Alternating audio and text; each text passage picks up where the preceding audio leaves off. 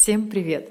Сегодня хотела бы поговорить на тему, почему я могу отправить человека в черный список, в блог.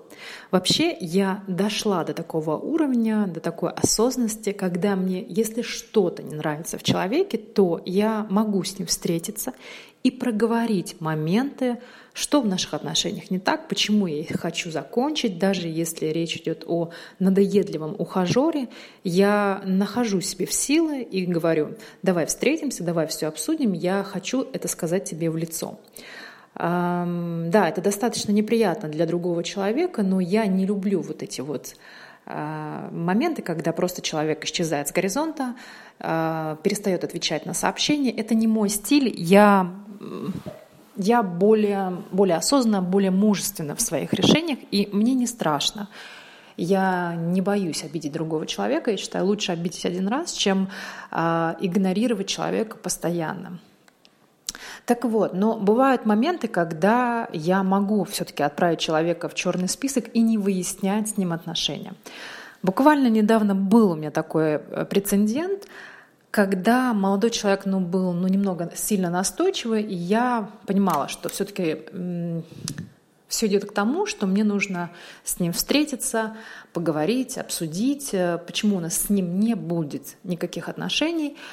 А, но в какой-то момент в отношениях он начал немного перегибать палку. В отношениях он начал позволять себе то, что мог бы себе позволить, если бы был моим, например, мужем. А, а именно он начал немного мне, ну, я даже бы, конечно, не могла представить, что мне мой муж хамит, но условно. А, он начал немного хамить и предъявлять на меня претензии – что где я есть, что я делаю, а почему я так разговариваю, а не пьяна ли я в этот момент и так далее. Я понимаю, что такое хамство я в принципе терпеть не буду.